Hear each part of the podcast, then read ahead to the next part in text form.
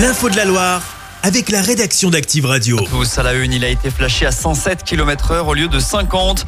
Une opération de contrôle d'ampleur était organisée ce matin dans le nord du département. 11 infractions ont été constatées dont cet excès de vitesse de près de 60 km heure.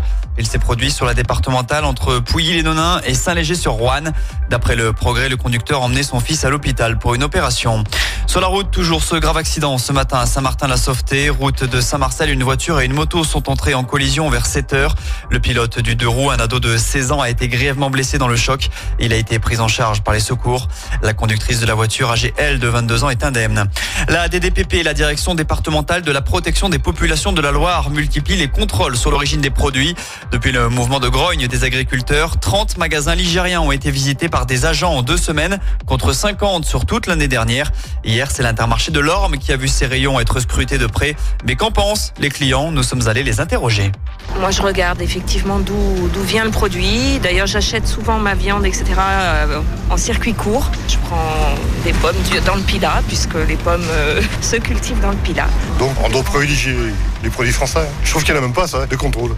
Pourquoi ils ne feraient pas un rayon français? On sait ce qu'on achète au moins. On veut français, on va au rayon français. Ma foi, on verra bien comment ça se passera.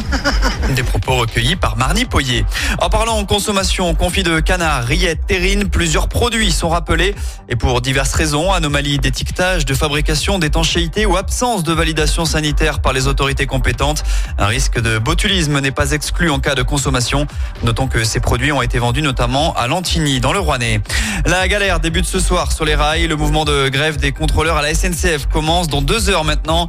La circulation des trains va être perturbée tout au long du week-end avec un TGV sur deux annoncé. Et puis après la plus grande raclette au monde, Jason Chicandier veut réunir les amoureux de la choucroute et à Saint-Tropez. Sur ses réseaux sociaux, l'humoriste stéphanois prône l'union des régions pour travailler ensemble et montrer que la France est magnifique. Fin de citation. Chaque semaine, vous êtes plus de 146 000 à écouter Active uniquement dans la Loire. L'actu locale, les matchs de la SSE, les hits, les cadeaux, c'est Active. Source Médiamétrie, IR local, habitude d'écoute en audience semaine dans la Loire des 13 ans et plus, de septembre 2021 à juin 2023.